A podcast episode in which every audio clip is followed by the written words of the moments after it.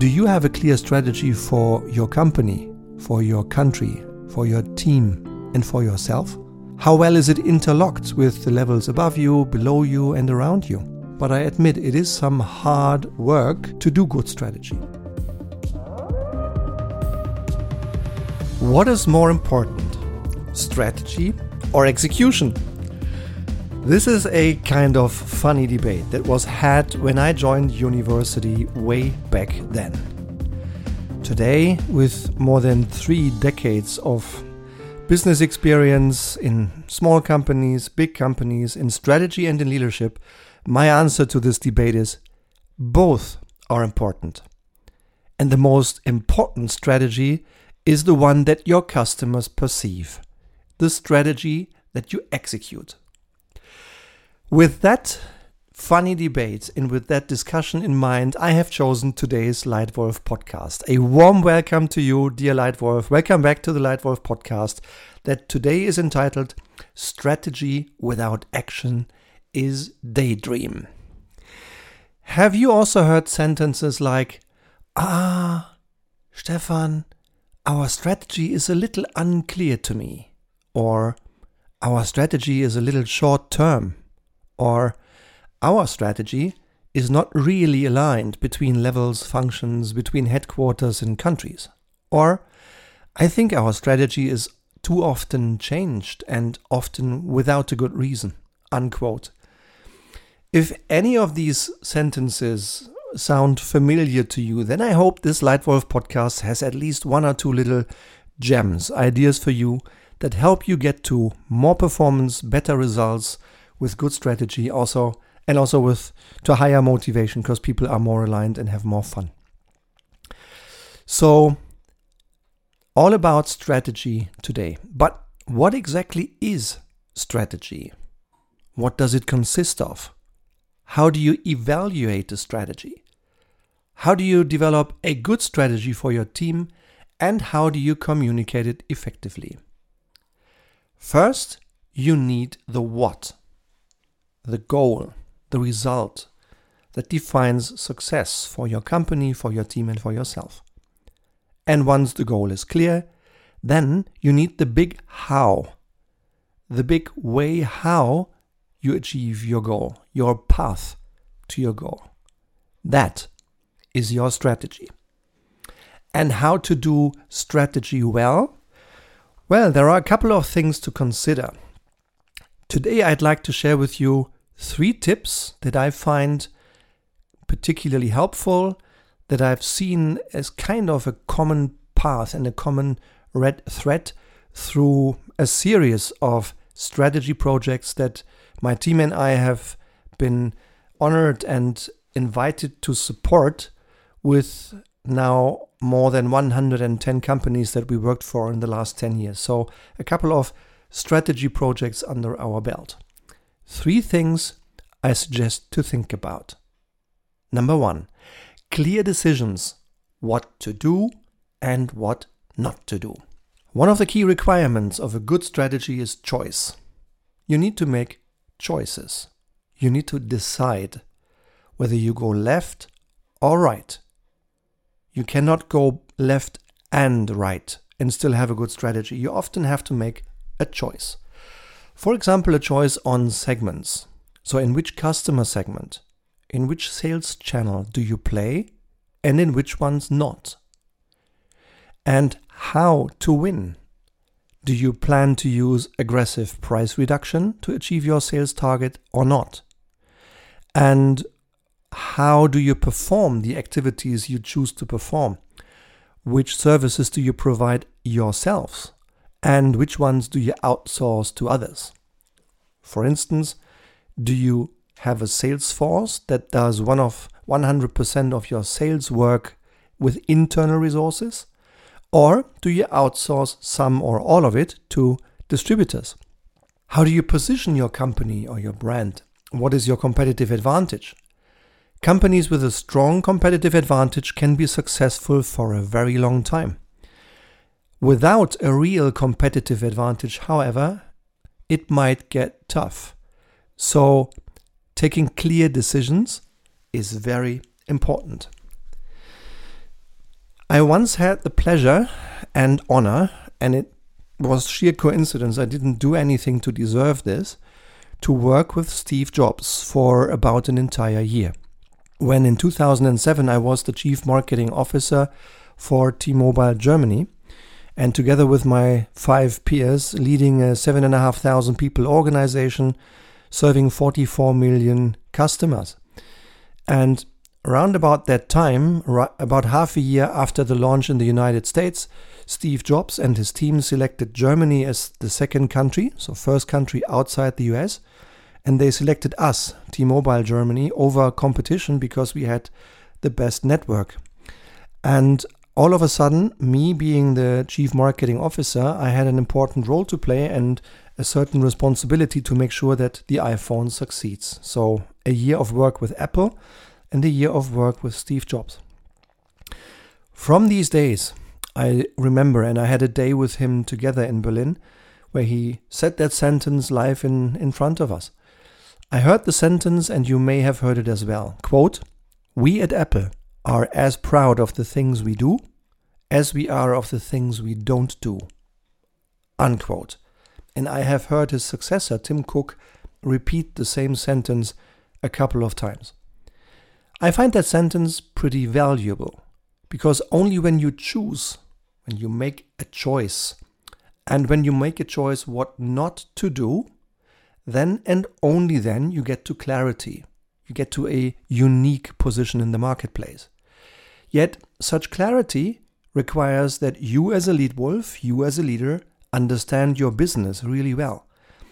It requires that you know very well what your customers really want and how to fulfill that customer's wish while making a reasonable profit and while being true to your long term purpose as a company. Once you manage that, your customer is satisfied and your company will grow profitably. Then you can be successful in the long run. So, my suggestion number one regarding successful strategy is clear decisions what to do and what not to do. Tip number two interlocking for good implementation. Interlocking for good implementation. When I think back of the 25 years that I served and worked in three fantastic companies at Procter & Gamble, T-Mobile Germany and SAB Miller Europe in the beer industry.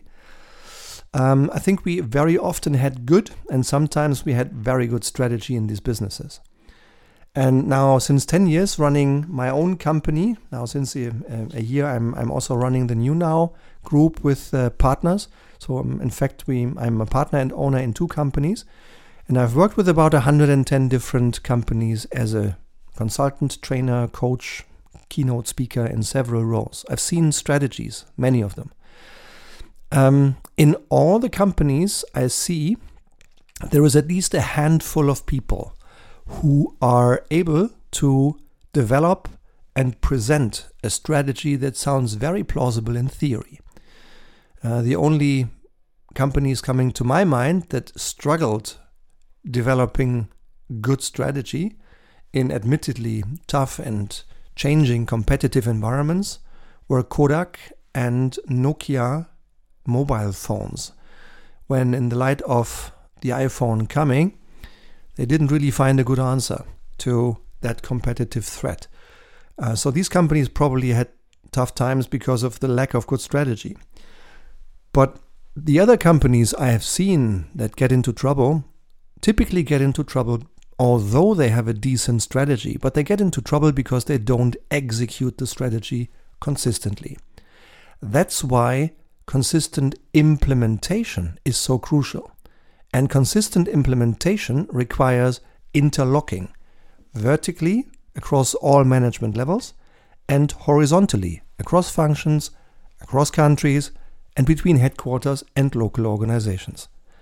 And that's exactly one of the challenges with one with many of our clients. Even if they do have a good, a clear global corporate strategy, it is often not well interlinked across hierarchies, across functions, between headquarters and countries.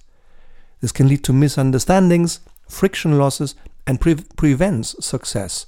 And it prevents the fun from winning, um, about winning together, simply because the strategy is not really interlocked.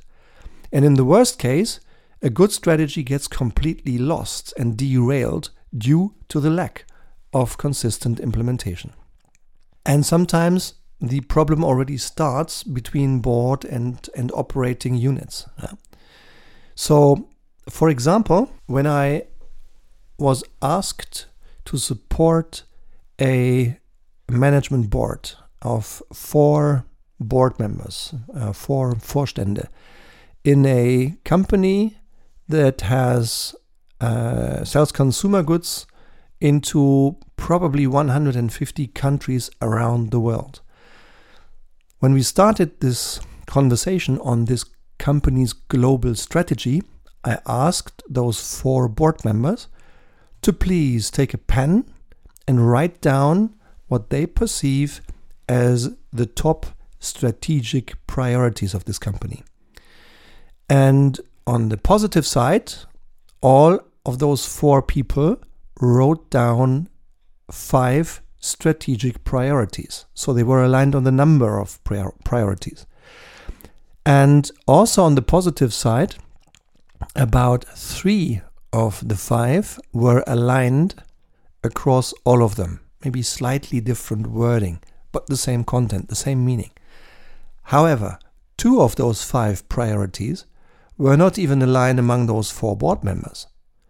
So they suddenly saw, oh gosh, two out of five that I wrote down are not aligned with my colleagues. So in this particular case, the problem or the opportunity, however you want to put it, started already among the top management board. So it's important yeah, that you are aligned with your colleagues on what the strategic choices and the strategic priorities really are. So, how about you? Do you have a clear strategy for your company, for your country, for your team, and for yourself? How well is it interlocked with the levels above you, below you, and around you?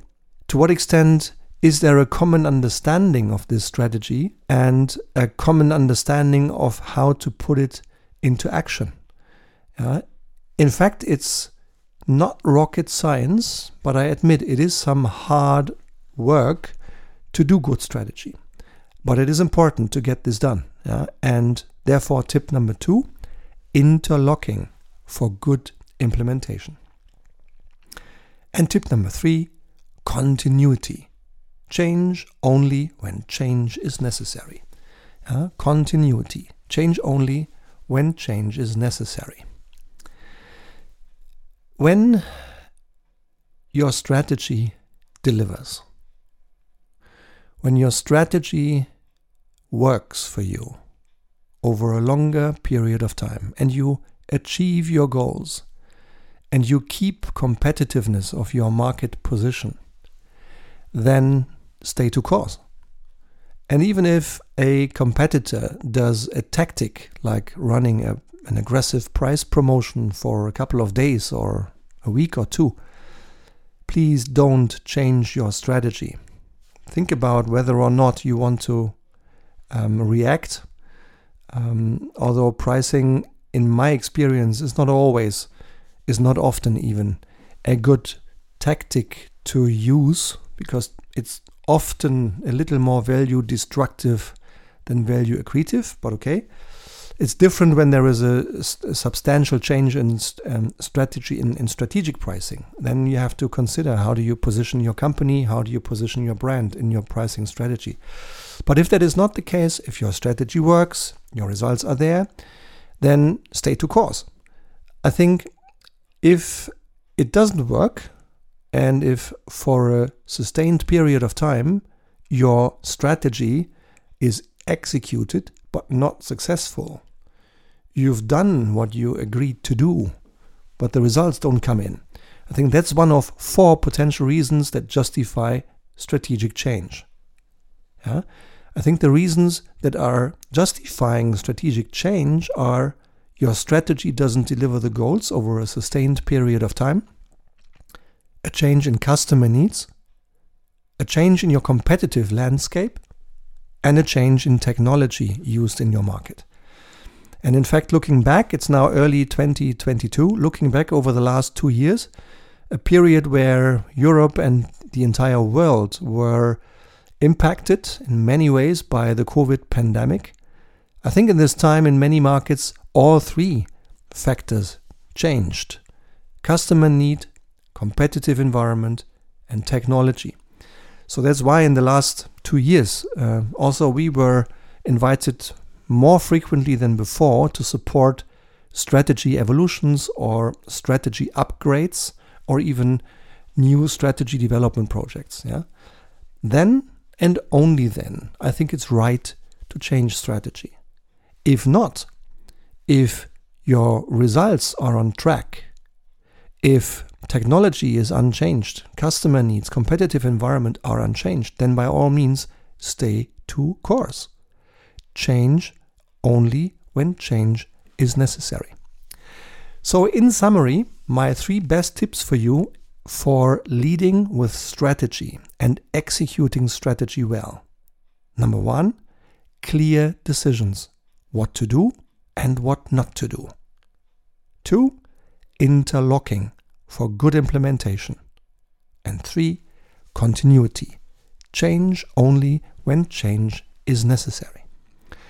By the way, do you also want to evaluate your own strategy or improve it?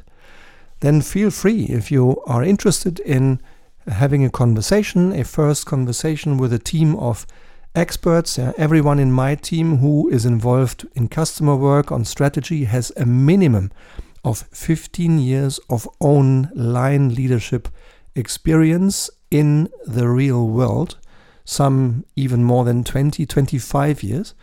So, if this is interesting to you, please don't hesitate to contact us on LinkedIn, by email, on our website. Schedule a call via Calendly, and, and we might just start talking to see whether we can assist you in tackling your biggest strategic challenges. And if it's not about the strategy itself, but more about building capability, like helping 10, helping 20 people be trained in good strategy, then again, we might have an offer that works for you. We have a very good training that's entitled, like this podcast here Strategy Without Action is Daydream.